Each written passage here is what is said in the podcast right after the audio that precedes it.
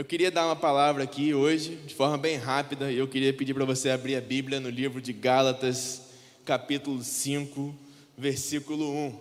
A palavra que Deus tem para nós nessa noite tem o tema Saia da Gaiola. Pode ser que você, que é mais antigo aqui na segunda igreja, já tenha me visto pregar essa palavra, ou esteja achando que me viu. Não, você me viu pregar nesse tema. Deus me deu uma nova palavra com o mesmo tema e com a mesma ilustração mais uma palavra nova para esse tempo que nós estamos vivendo. Esse tema Saia da Gaiola, eu preguei há um tempo atrás. E há duas semanas, quando eu nem sabia que Deus, é, que eu iria ter a oportunidade de pregar aqui, Deus me lembrou e o Espírito Santo me falou: você precisa pregar sobre esse tema de novo. Eu tenho certeza que Deus falará aos nossos corações. Gálatas 5, versículo 1 diz assim: Foi para a liberdade que Cristo nos libertou. Portanto, permaneçam firmes e não se deixem submeter novamente a um jugo de escravidão. Um versículo só você pode ler comigo para a gente não esquecer. Vamos lá. Foi para a liberdade.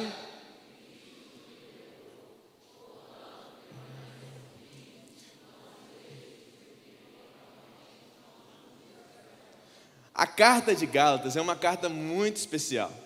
Nessa carta, os falsos mestres, eles acusam Paulo de ser um cara que ensina coisas erradas. E Paulo está combatendo esses falsos mestres.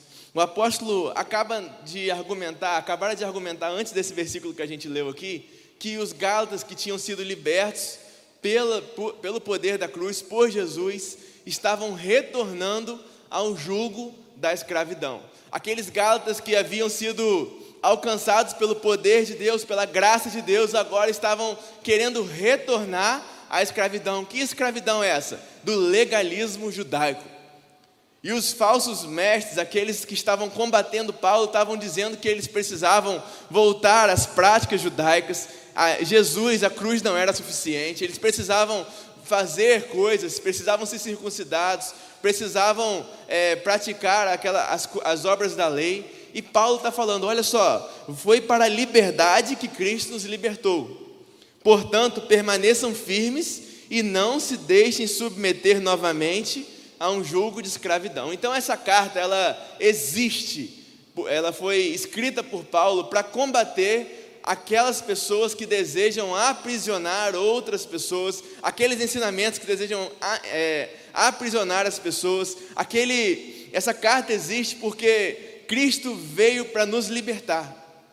E é interessante que quando eu penso nessa carta, eu não consigo me lembrar de uma história que eu vivi há alguns anos atrás. Vou contar essa história porque é, já faz mais de 10 anos, deve ter sido meados de 2005, 2006.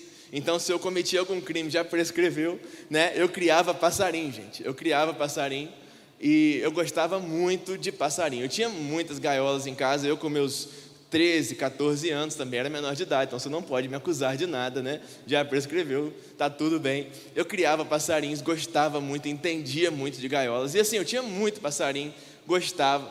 E certa vez eu ganhei um passarinho, eu comprei, não sei o que aconteceu, um passarinho que foi diferente para mim. Eu ganhei um passarinho que eu acho que era até, nem era macho, era fêmea, não sei porque eu estou falando isso para você, mas eu lembro assim, que, que era um passarinho que não tinha muito valor comercial sabe? Ele era um passarinho é, que eu tinha adquirido ali, mas ele me pegou de uma forma diferente, porque eu botei ele na gaiola e ele ficou muito assustado. A gente que, que já criou passarinho, não criou mais, fala que estava assustado, bravo, né? Ele estava sacudindo muito, e eu não sei porquê, eu olhei para aquele passarinho de uma forma diferente de como eu olhava para os outros passarinhos que eu tinha. Sabe, eu olhei para aquele passarinho se batendo e tal, não querendo ficar dentro daquela gaiola, sabe? E os outros passarinhos já, já domesticados, né? Ficava direitinho ali. Ficava direitinho ali, tal. Eu falei assim, eu vou soltar esse passarinho. Eu vou soltar esse passarinho, porque não dá para ficar com esse bicho na gaiola, ele não quer ficar aqui, tal, tal, tal. Gente, levei ele para cima, lá na casa do meu pai, para o terraço que ele tinha. E abri a porta, ele rapidamente fugiu. Fugiu não, né? Saiu. Ele saiu da gaiola. E sim, esqueci. Passaram-se algumas horas, eu olhei para o poste e lá estava ele, na frente do terraço do meu pai. E bateu aquele arrependimento. Eu falei assim: eu vou pegar esse passarinho de novo. e eu vou continuar falando aqui que o crime prescreveu, né? Porque eu botei uma armadilha. que eu não podia usar, o pessoal do Ibama está assistindo aí, me perdoem, né? E o que, que aconteceu? Vocês já sabem, porque já ouviram o que aconteceu?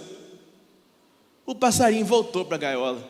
Gente, eu botei lá a comidinha, coloquei lá um outro passarinho, né, um macho, e aquela fêmea voltou para a gaiola e ficou presa na gaiola.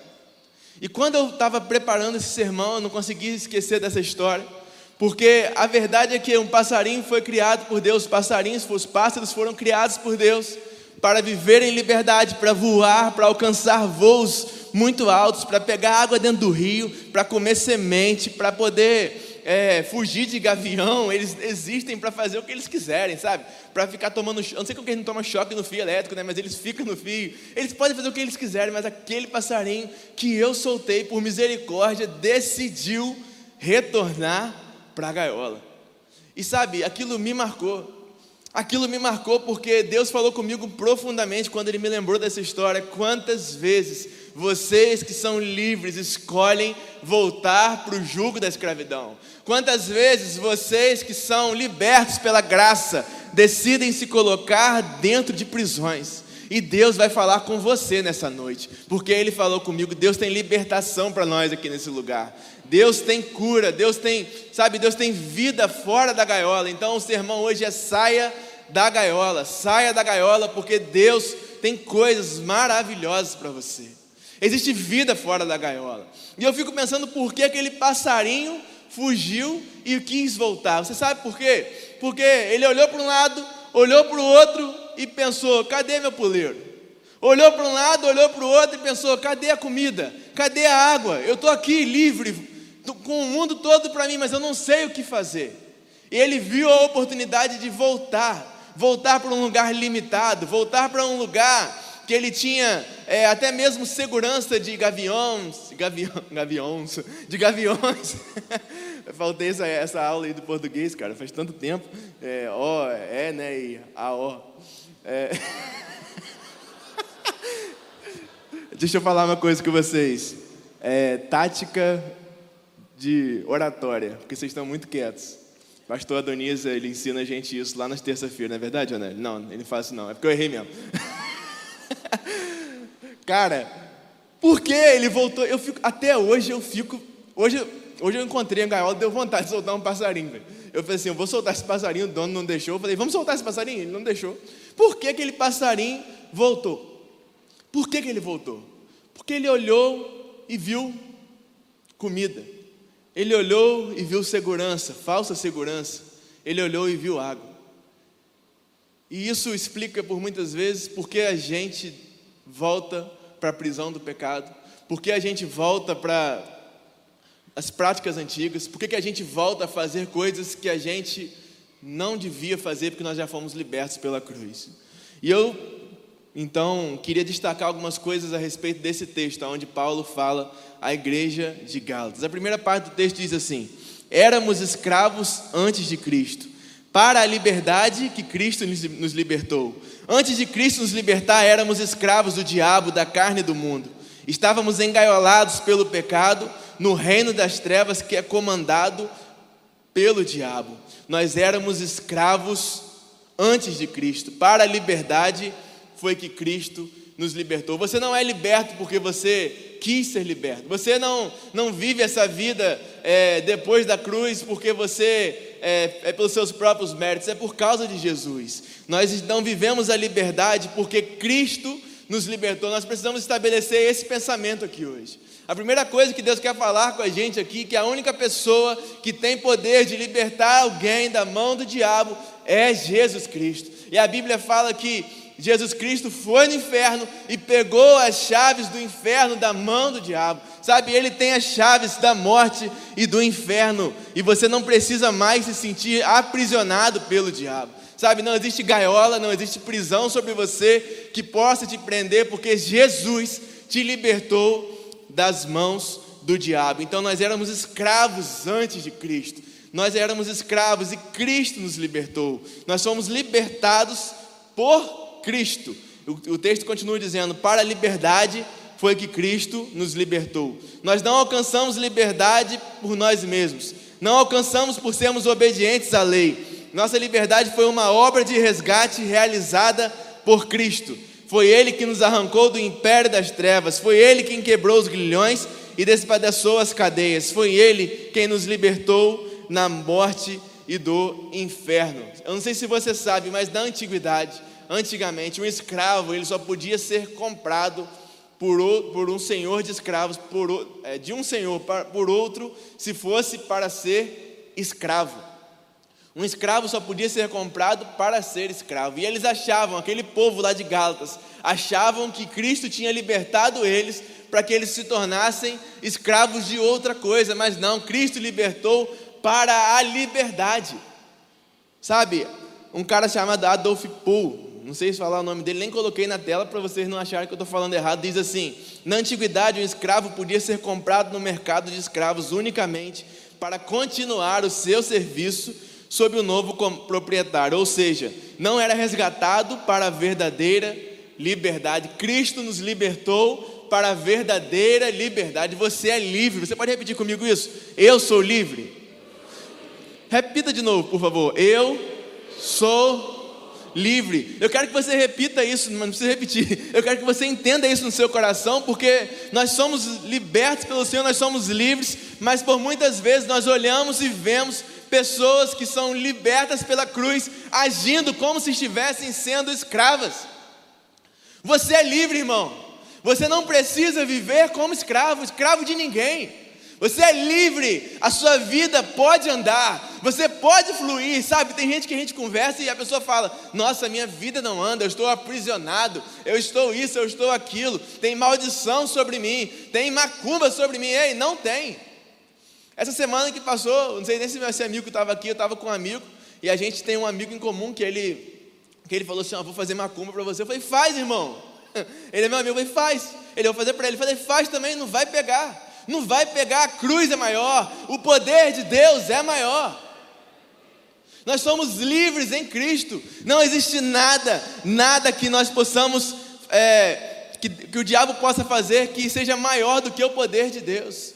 Cristo nos libertou, Cristo nos libertou de verdade. Ele nos tirou da mão do diabo, ele nos tirou do império das trevas e nos transportou para o reino, para o reino de, do seu Filho amado, para um reino de liberdade. Então, se você chegou aqui hoje se sentindo aprisionado por algo, Deus tem liberdade para você. O versículo continua: precisamos manter a nossa liberdade em Cristo. Diz assim: permanecei, pois firmes. Permanecei, pois firmes. De todos os lados nós somos pressionados a questionar nossa liberdade. Inimigos tentam nos convencer que ainda somos escravos. Os crentes da Galácia haviam sido libertados da escravidão do paganismo. Eles eram pagãos, eles eram os gentios, eles eram aqueles que foram libertos pelo Senhor da escravidão do paganismo, e agora aqueles falsos mestres queriam colocar eles de novo em escravidão. Os falsos mestres queriam colocar eles de novo debaixo do legalismo religioso, e Paulo está dizendo: vocês estão livres, permanecei, pois firmes. Os crentes da Galácia haviam sido libertados da escravidão do paganismo e dos rudimentos desse mundo. Nós não podemos perder a liberdade conquistada por Cristo, viver muitas vezes como escravos na casa do Pai. Isso explica muitos posicionamentos seus. Viver como escravo na casa do Pai. Isso explica muitas atitudes que você toma. Se você se sente assim como um escravo na casa do Pai, isso explica porque você não tem alegria de vir à casa de, à, à casa de Deus, vir à igreja e vir estar com os irmãos na igreja. Isso explica porque você não tem é, alegria em fechar a porta do seu quarto e ter relacionamento com Deus. Porque você olha para Deus como um Senhor, você olha para Deus como um Senhor de escravos, e você está ali apenas porque tem que servir a Deus. Não, Deus é nosso Senhor, mas Ele é nosso Pai. Deus é o seu pai, o seu amigo, e ele te libertou para que você fosse de fato livre. Eu queria dizer que cristãos, o Hernandes Dias Lopes diz assim: cristãos que procuram uma comunhão legalista e ditatorial, na qual deixam os outros tomar as decisões por eles, são como adultos voltando ao berço. Cristãos que procuram uma comunhão legalista e ditatorial, na qual deixam outros tomar as decisões por eles. São como adultos voltando ao berço. Eu me lembro do que Paulo disse: você que tem essa, essa visão, você que tem essa, essa consciência, você precisa renovar sua mente. Lembra do sermão da manhã? Você precisa ter uma renovação na sua mente. Você precisa não agora viver com leite materno, você precisa de alimento sólido, porque o que Deus tem para você é muito mais do que viver como um adulto no berço. Você já viu um adulto dentro do berço? Não cabe, não cabe mais, não dá mais. Ou seja, a sua mentalidade já está ultrapassada. Você precisa renovar a sua mente no Espírito Santo de Deus. E você está vivendo aprisionado por muitas coisas, pelo pecado, pela sua mentalidade, pelo legalismo que reina na sua vida, e você precisa ser renovado, viver a sua libertação com firmeza. Não voltais mais, permaneceis, pois, firmes. E eu termino a análise desse texto dizendo que Paulo termina falando: E não vos submetai de novo ao jugo da escravidão. Não podemos outra vez sujeitarmos ao jugo de escravidão. Deus nos libertou para que a gente fosse livre. Deus nos libertou para que a gente fosse de fato livre. Nós não fomos libertos por Jesus para retornarmos à escravidão. Os gálatas estavam sendo persuadidos a deixarem a graça e para voltarem para a gaiola da lei.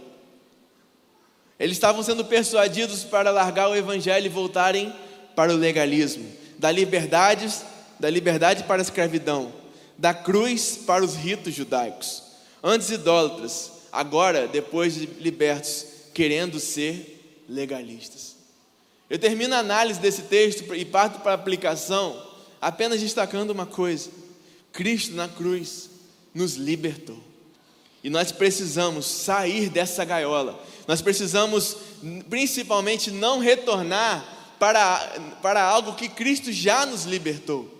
Sabe, aquela coisa de ler o final do livro, a gente já sabe o final da história. No final da história, Cristo voltará em glória e levará a sua igreja. E nós precisamos entender que a obra da cruz já foi consumada. Jesus Cristo, quando morreu, ele disse: Está consumado. E quando ressuscitou, ele voltou ao Pai e voltará para nos buscar. E a gente precisa viver como a noiva de Cristo, com roupas limpas, com vestes brancas, vivendo com liberdade. Então, para aplicar e para a gente terminar, eu quero dizer para você: primeira coisa que você precisa fazer é abandonar a transgressão. Você sabe o que é transgressão? Lá no dicionário Google diz que de, de transgressão é desobediência, ato ou efeito de transgredir, e além dos termos ou limites, atravessar, não observar, não respeitar. Eu estava pensando nisso e lembrei de duas situações que eu vivi. Uma agora, nessa semana, e uma algum tempo atrás. Essa semana eu estava ali na Beira Valão, querendo ir para algum lugar com o Sueli no carro é, ir visitar João, pastor João Felipe. Ia para a casa dele. Foi, foi sexta-feira isso. A gente ia entrar naquela rua do Beda ali, né? Que a gente está na beira valão e dobra à esquerda, é isso mesmo, né? Quando a gente foi entrar, veio um carro na outra face da beira valão e dobrou na contramão. Mas ele dobrou com tanta convicção que eu quase bati, que eu voltei. Cara, ele dobrou com tanta convicção que ele me convenceu que eu estava errado. Eu voltei, quase sabe quando você vai e volta assim, o carro de trás buzina, chateado com você. Pode ser que tenha sido você que entrou ali, ou você que buzinou para mim, me perdoa, irmão. É, cara, ele transgrediu a lei e ele me convenceu que eu estava transgredindo também. Ele me convenceu que ele estava certo. E isso acontece muitas vezes. Isso acontece por muitas vezes porque a gente está vivendo num mundo onde as pessoas estão transgredindo a lei de Deus, transgredindo os mandamentos, transgredindo os ensinamentos de Jesus, e a gente vai vivendo, e eles têm, o diabo ele tem uma estratégia, ele vai massificando aquilo na nossa mente, ele vai falando, isso é certo, isso é certo, isso é certo, e você vai vendo aquilo e começa, se você não tiver firmeza na liberdade com que Cristo te libertou, você começa a acreditar que aquela contramão que Ele está falando ali é o correto, e você que está indo no caminho correto, está indo para o caminho errado. Se você parar para observar, isso acontece em todo tempo. Nós temos a Bíblia, a palavra de Deus, que nos ensina o caminho, ensina todas as coisas, e nós temos o diabo, o mundo contra, falando em todo tempo: isso é o certo, isso é o certo, e a gente escolhe, nós vamos nos alimentar de quem? Da Bíblia ou do mundo? Da Bíblia ou dos ensinamentos do diabo? Da Bíblia ou do que tem sido falado? Da Bíblia ou do que é popular? Da Bíblia ou do que é politicamente correto? Da Bíblia ou do que as pessoas dizem que eu devo fazer? Da Bíblia ou daquilo que é agradável? Da Bíblia ou daquilo que me, me, me traz popularidade? E a gente vai nessa, vai nessa, e por muitas vezes nós vamos indo num caminho de transgressão. Num caminho de transgressão. E existe uma diferença entre transgressão e pecado. Eu não sei se você sabe. E eu vou ensinar isso a você de uma forma assim bem, bem minha, né? Bem, bem tranquila, assim, bem, bem fácil para você nunca esquecer. Há muito tempo atrás, minha irmã está aqui, a gente decidiu ir no Cristo Redentor. Fomos numa caravana, subimos lá, sabe? E para quem nunca foi no Cristo, assim, não vou te desanimar, mas é uma experiência terrível. As fotos são bonitas, mas é uma experiência. Você tem que subir na van, tem um negócio lá que você só sobe se você der dinheiro e tal, e o cara lá, os caras lá assustadores que ficam lá. É um negócio assim louco que você tem que subir e você sobe, né? Você fala assim: "Nossa, vou subir e vou tirar aquela foto, né? Aquela foto para conseguir 500 likes. Aquela foto, sabe, que ninguém tem, né? Você pensa assim, ninguém tem, todo mundo tem a mesma foto, de baixo para cima, né, com Cristo no fundo e tal, aquele céu azul ou marrom, marrom não, né, ou, ou nublado e tal. Cara, foi assim comigo. Eu subi quando eu cheguei antes da pandemia, agora da pandemia não deve estar assim. Quando eu cheguei tinha uma multidão, mas uma multidão, povos de todas as línguas, tribos e nações, japonês, inglês, japonês, inglês, português, colombiano, tinha tudo que você imaginar. E eu assim, eu, eu adoro esse povo, né? Que eu fico falando, tentando falar com ele, não, não dá certo e tal. Gente, mas eu perdi a paciência. Sabe o que eu fiz? Já prescreveu também. Eu subi. eu subi no murinho do Cristo, cara. Eu subi lá. Qualquer esbarrãozinho tava, não estava aqui, né? Estava lá embaixo do Cristo. Eu subi no muro do, do, do que, que cerca ali para ninguém subir. Eu subi. Mas eu subi sem saber que era errado. Eu só queria tirar uma foto legal. que ninguém tinha. Com um ângulo melhor, sem gente no fundo. Daqui a pouco começou os apitos. Pi, pi, pi, eu tô, tô nem aí, né? Daqui a pouco o policial encostou em mim, desce daí, aquela coisa bem confortável. E eu errei? Eu não errei não, gente? Eu errei, não é verdade? Falar igual o Jonelis. É ou não é? Sim ou não? Eu errei. Isso é pecado. Transgressão é mais. Transgressão é se eu mesmo sabendo que é errado, eu subisse ali novamente. Existem pecados que a gente comete e a cruz nos perdoa, Jesus Cristo já pagou o preço por nós, que a gente nem sabe que a gente está cometendo, e é pecado. Mas existem transgressões da nossa vida, a Bíblia fala sobre isso que é quando a gente sabe o caminho que a gente deve seguir, a gente sabe o que deve fazer e a gente escolhe ir naquela direção. A gente escolhe fazer o que é errado.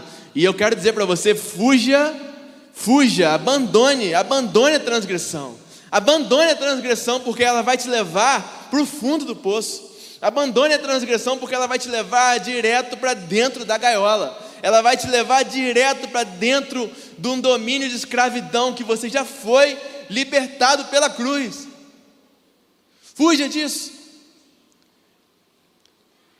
Certa vez eu estava conversando com, com um amigo, ele, é, ele cresceu comigo, né? a gente não é mais amigo, mas eu encontrei ele, e ele decidiu ir para a vida do crime. Né? Ele, a gente cresceu ali na, na pecuária junto, né? e eu encontrei ele depois de, de algum tempo, ele havia sido preso. E eu encontrei ele e falei: Ei, irmão, como que você tá? E tal, tô feliz que você saiu, agora toma jeito, né? Não quer voltar para aquele lugar lá não e tal. Para de fazer as coisas erradas. Aí ele falou: Ih, Daniel, não garanto muito não. Eu falei: Você tá louco, cara? Olha só, você está aqui conversando comigo, você quer voltar para dentro, lá dentro? Quer ficar preso? Aí ele falou: Rapaz, a gente acostuma. Eu fico lá dentro, lá, acostumado já. Eu não quero voltar, não, mas se eu voltar, tá tudo bem. E é exatamente isso que acontece com a gente. a gente acostuma. Eu fiquei louco né, com ele, mas fiz minha parte, ouvi o conselho do meu pai saí de perto. mas Cristo nos libertou para que nós fôssemos de fato livres. E a gente escolhe viver em uma vida de transgressão, uma vida de risco de voltar para a prisão. Permaneceis, pois, firmes. Então fuja, abandone, abandone a transgressão. A segunda coisa que Deus falou comigo é que nós devemos fugir da gaiola da religiosidade. O versículo 7 diz assim: Corrieis bem. O versículo 7 do capítulo 5: Corrieis bem. Quem vos impediu para que não obedeçais a palavra. Vocês estavam indo muito bem, vocês estavam seguindo um caminho de liberdade, um caminho direito, aonde vocês estavam vivendo atrás, debaixo da graça, atrás de Cristo. O que vocês fizeram? Quem convenceu vocês? Ei, você, você corria muito bem. O que aconteceu? Para agora e pense: o que aconteceu? Quem te convenceu? Quem te persuadiu? Quem te fez voltar para esse lugar de prisão? Para esse lugar sabe, para esse lugar de desobediência, de transgressão. Vocês corriam muito bem, vocês estavam vivendo muito bem. Quem fez vocês abandonarem o caminho? Quem fez vocês deixarem esse lugar de liberdade em Cristo e retornarem para a prisão, para a prisão do diabo? Sabe, fuja da gaiola da religiosidade. Os gálatas haviam se convertido a Cristo, sabe? Eles eram cristãos, eles não eram judeus e estavam sendo persuadidos a viver embaixo da lei judaica.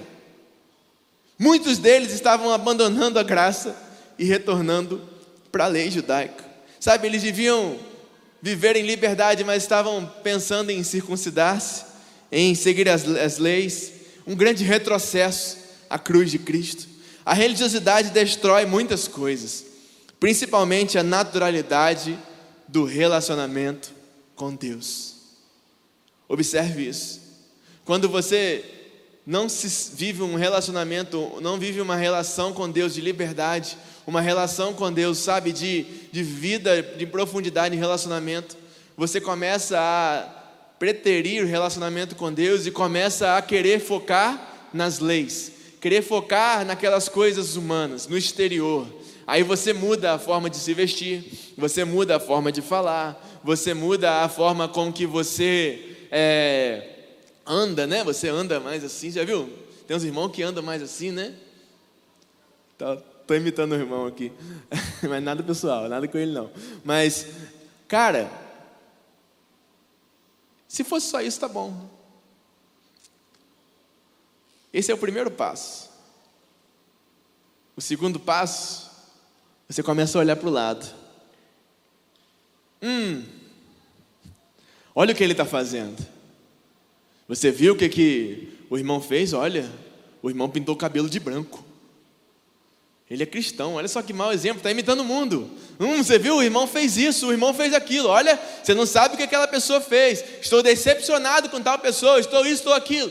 Sabe, esse é o segundo passo. Primeiro você muda a sua forma, porque agora você quer mostrar que você está debaixo da lei, debaixo dos mandamentos. Depois você começa a julgar o outro. Você começa a julgar. E John Maxwell, eu estou falando igual John Maxwell, diz assim: a natureza humana parece dotar as pessoas da capacidade de julgar todo mundo, menos elas mesmas. A natureza humana, sabe, esse lugar de religiosidade, esse lugar de prisão, esse lugar da carne, parece dotar as pessoas da capacidade de julgar a todos, menos elas mesmas. Você começa a ficar anestesiado, você começa a focar apenas nas coisas da religião, nas coisas da religiosidade, nas coisas que, que têm aparência de corretas e começa a preterir o relacionamento com Deus. Só que você não faz apenas isso, você começa a querer julgar todo mundo.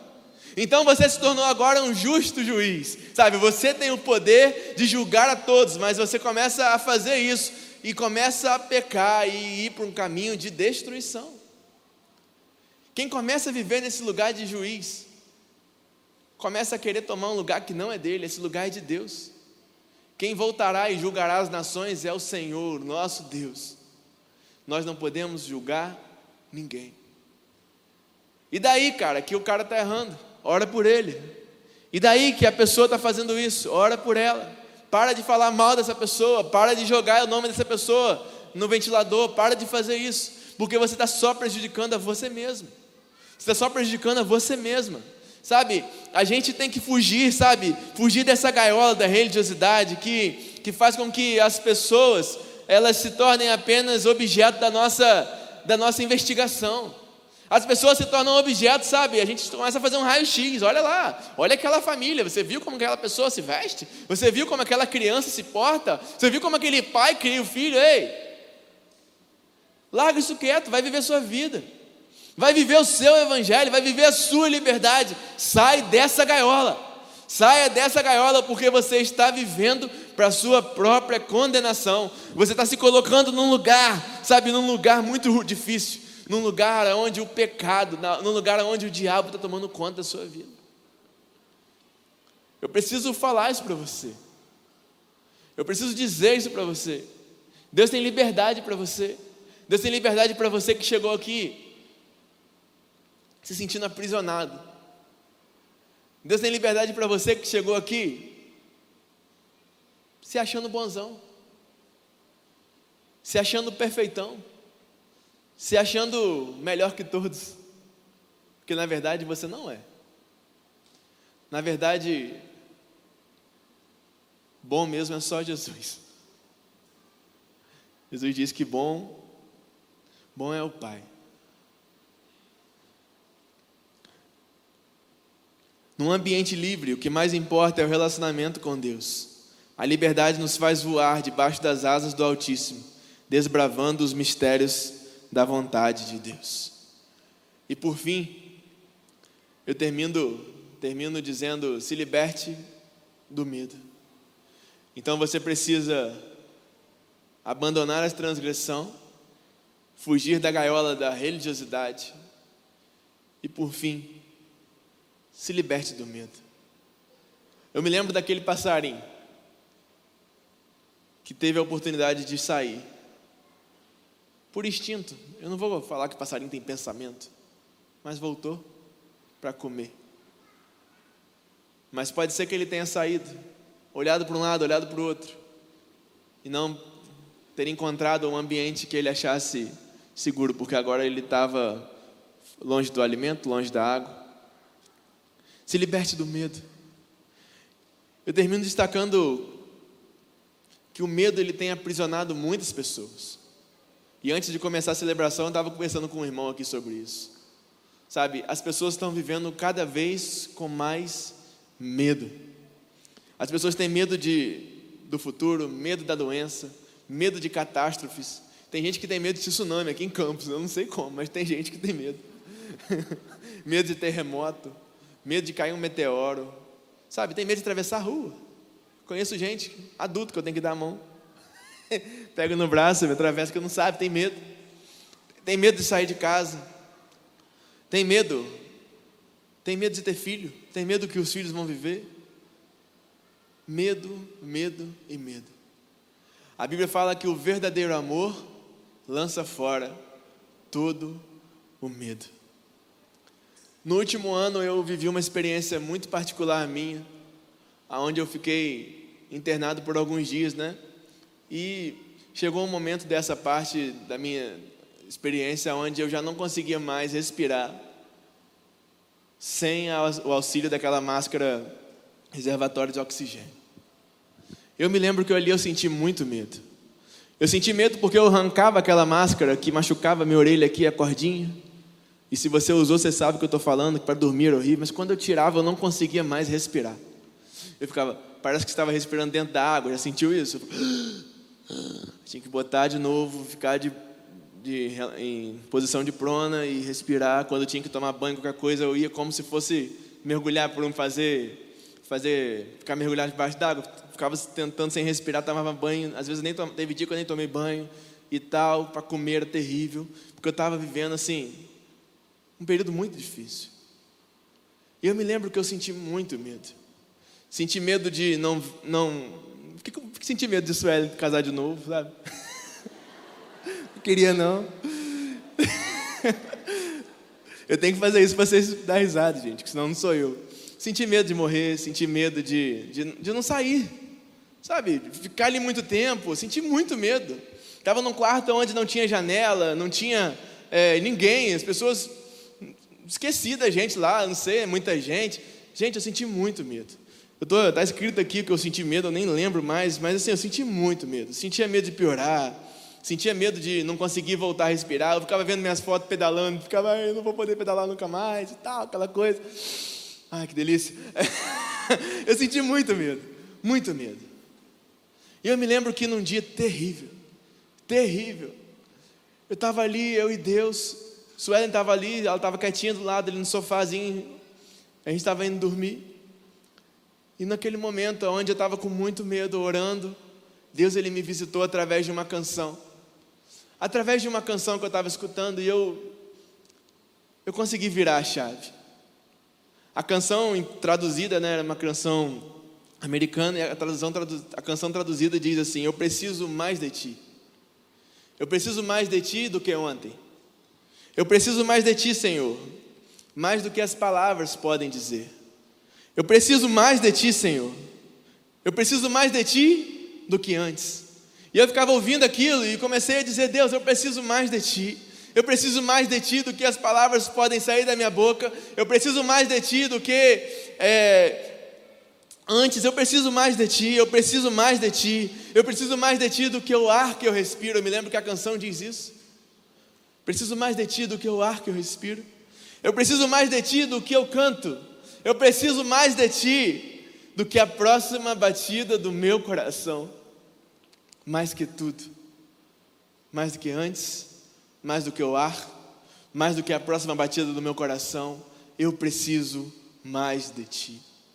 Naquele momento Deus me visitou e eu não sei o que aconteceu, eu continuava sentindo falta de ar, eu continuava com dificuldade para respirar, eu continuava com uma bactéria terrível dentro de mim, eu continuava preso num quarto sem janelas, mas o medo foi embora.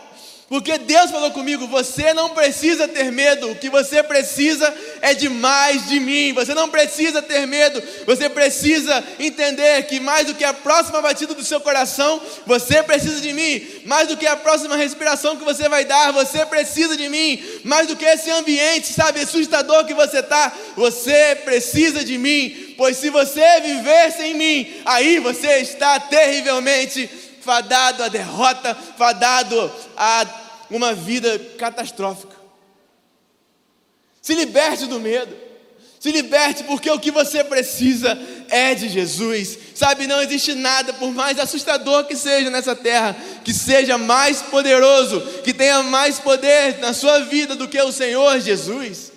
Ei, Ele te libertou para que você fosse de fato livre, livre do medo, livre da religiosidade, livre do pecado, da transgressão, livre, se liberte em Cristo. Eu termino isso dizendo que aquele passarinho voltou para a gaiola porque estava com medo, com medo de não sobreviver fora da gaiola, mas existe vida para mim e para você fora da gaiola, existe vida de liberdade para mim e para você, existe coisas escondidas no céu para mim e para você. Ei, você que não chegou aqui, você que está vendo através da igreja online, não tem vida com Deus, existe, existe um relacionamento íntimo com Deus que vai preencher o vazio do seu coração, sabe, que vai tirar de você a aflição, que vai tirar de você o medo, que vai tirar de você a dor. Existe vida, você precisa de Deus. O que você precisa é de Deus. O que você precisa, mais do que a próxima batida do seu coração. Bota a mão no seu peito aí, tá batendo? Sabe, se esse coração parar, você morre.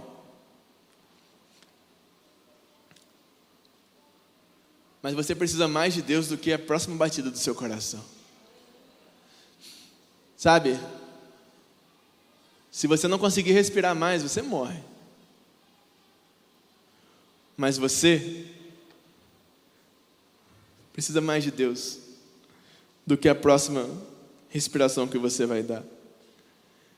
Eu termino com uma frase. Uma frase do Augusto Nicodemos que diz assim: A morte da a morte da morte da morte de Jesus tem efeitos que são experimentados hoje por aqueles que têm um pouquinho de pavor da morte e agora podem morrer tranquilos, sabendo que a morte morreu na morte de Jesus. A morte de Jesus matou a morte. Se o seu coração parar de bater, se você não conseguir mais respirar, você pode até morrer aqui nessa terra. Mas a morte de Jesus trouxe para mim e para você vida eterna. A morte de Jesus trouxe para mim e para você liberdade. Liberdade do pior pecado. Liberdade do maior domínio do diabo. Sabe? Liberdade da pior coisa que possa existir na sua vida agora. Liberdade dos seus medos, do seu pavor. A morte de Jesus matou a morte. Jesus ressuscitando trouxe para nós a possibilidade de vida e vida em abundância. Você veio a essa igreja, você veio ou está assistindo em casa, acessou esse link, porque Deus ele, ele te conhece e ele te atraiu a esse lugar. Você pode até pensar que você veio porque alguém te convidou. Você pode até pensar que você veio porque você foi atraído, porque você achou legal. Não, você veio porque Deus te trouxe a esse lugar. Porque Ele te conhece quando você acorda, porque Ele sabe o que você faz na hora do almoço, Ele sabe como você vai dormir, Ele conhece o seu coração e Ele tem vida abundante para você. Chega de viver triste, sabe, zanzando por aí, como uma pessoa destruída, como um escravo, como alguém aprisionado. Deus tem vida para você, sabe, não precisa viver como um derrotado, você é um vitorioso em Cristo. Não precisa viver mais como alguém aprisionado, você é livre. Você é livre em Cristo.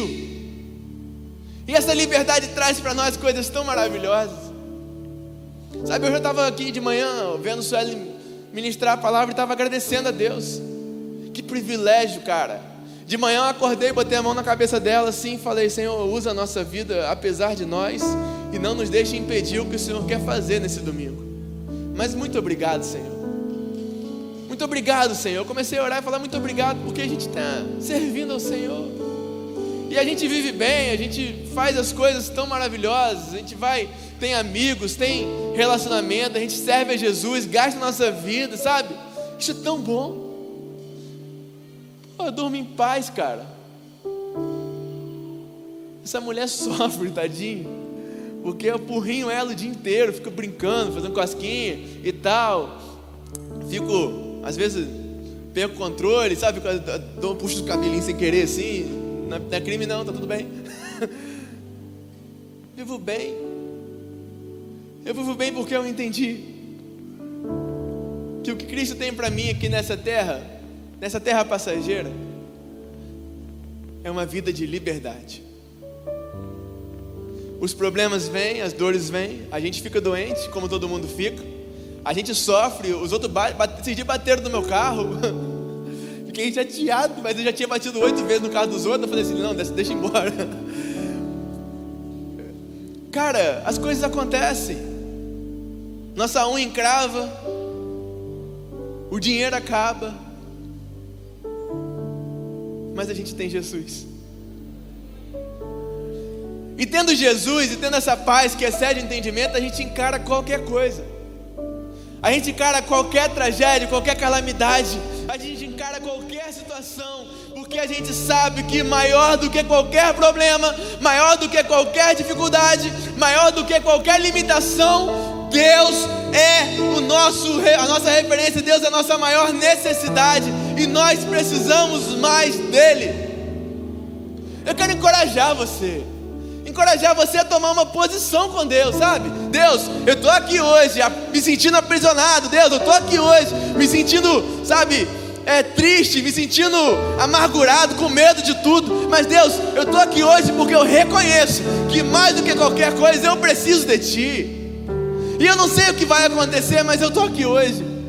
Eu quero encorajar você a dizer: Deus, eu estou aqui hoje sujo, eu estou aqui hoje me sentindo totalmente é, enlamaçado pelo pecado, mas a Sua palavra, a Sua revelação me disse que o Senhor me libertou do império das trevas. Então, Senhor, me limpa nessa noite, Senhor, me tira desse lugar, sabe? O pecado ele não tem mais poder sobre você, domínio sobre você.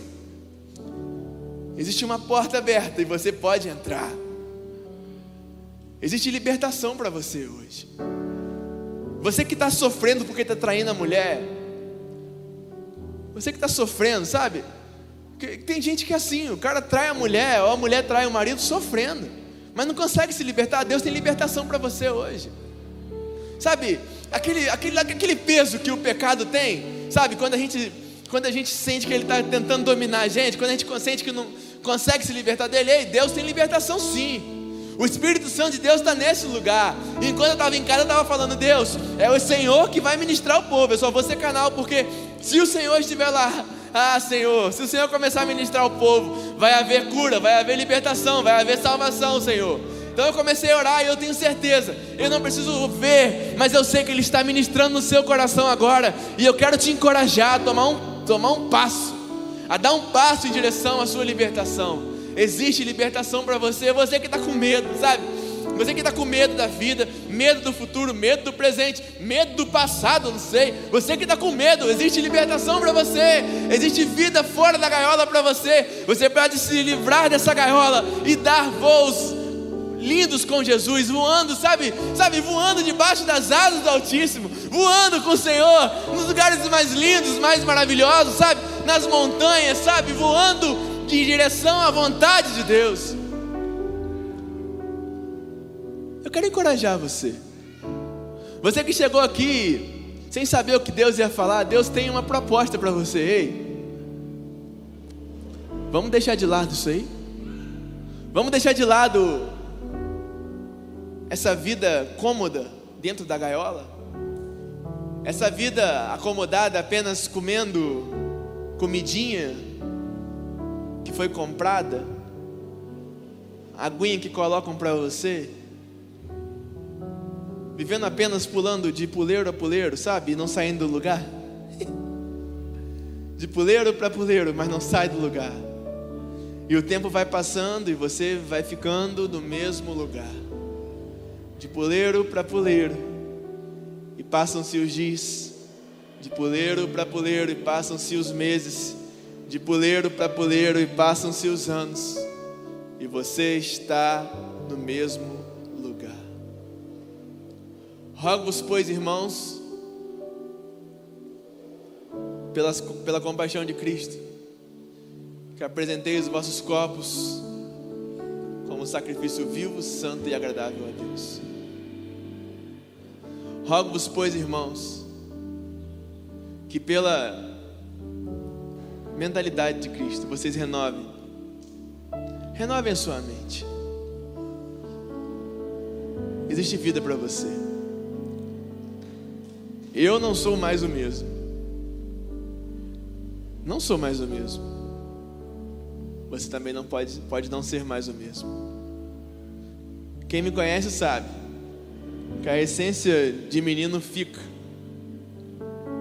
mas a forma como eu levo a sério o meu relacionamento com o Espírito Santo, com Deus, é diferente. Porque eu quero viver todos os meus dias para agradar e tirar sorriso do Senhor. Porque eu quero viver todos os meus dias me dedicando para a obra dele, porque ele está voltando e mais e mais vidas precisam se entregar ao Senhor. Mais e mais vidas precisam ser impactadas pela vida dele na minha vida. Só que para fazer isso, irmão, é muito difícil, não é um caminho fácil. Como a Suelen falou de manhã, não é instantâneo. É dia após dia, momento após momento, guerreando contra a carne, guerreando contra o diabo, guerreando contra o mundo, para viver essa renovação. É dia após dia, lutando permanecendo firme para não retroceder ao jugo da escravidão. É dia após dia. Mas a gente precisa dar o primeiro passo. E esse é um ambiente propício. Esse é um ambiente favorável para você dar o primeiro passo. Se você quer dar esse primeiro passo em direção a, a essa libertação, eu não sei de quê, mas você sabe.